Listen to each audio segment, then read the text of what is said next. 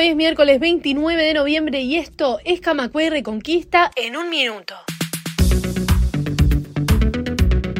Por unanimidad, la Cámara de Diputados aprobó en general el proyecto de financiamiento de los partidos políticos. El proyecto pasa ahora al Senado, donde negociarán varios detalles relevantes como la pauta televisiva.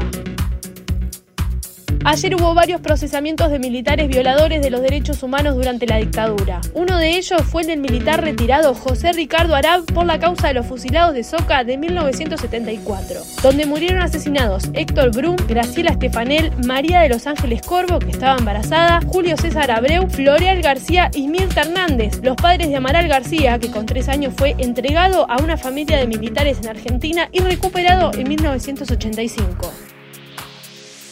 Hoy y mañana, afiliados de AEBU de todo el país votan a los representantes de los afiliados activos en caja bancaria. Se renovará en 2024 la representación de los trabajadores activos en caja bancaria y la lista que propone el Consejo Central a sus afiliados está encabezada por Leonardo Di Domenico, acompañado por Ricardo Raboto y Virginia Maurno en carácter de suplentes.